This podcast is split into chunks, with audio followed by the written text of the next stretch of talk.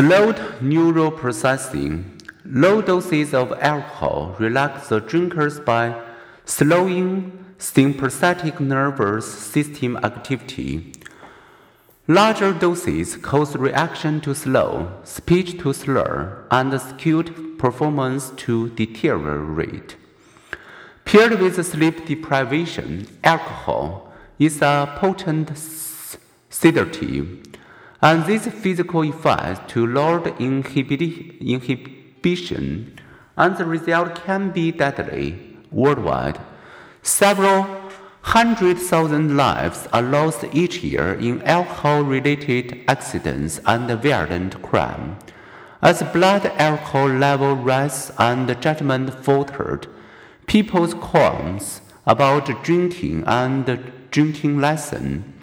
In experiment, virtually all drinkers who had insisted when sober that they would not drive under the influence later decided to drive home from a bar, even if giving a breathalyzer test told they were intoxicated. Alcohol can be life threatening when heavy drinking follows an earlier period of moderate drinking, which depresses the vomiting response. People may poison themselves with an overdose that their bodies would normally throw up.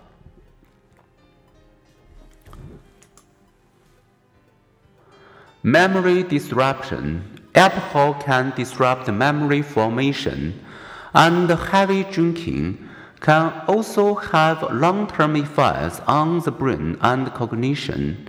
In rats, at a developmental period corresponding to human adolescence, binge drinker contributes to nerve cell death and reduces the birth of new nerve cells.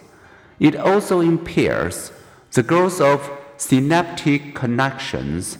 In humans, heavy drinking may lead to blackout in which drinkers are unable to recall people they met the night before or what they said or did while intoxicated. These blackouts result partly from the way alcohol suppresses REM sleep, which helps fix the day's experience into permanent memories. The prolonged and excessive drinking that characterizes alcohol use disorder can shrink the brain. Women who use less of stomach enzymes that digest alcohol are especially vulnerable. Girls and young women can become addicted to alcohol more quickly than boys and young men do and they are at risk for lung, brain, and liver damage at lower consumption levels.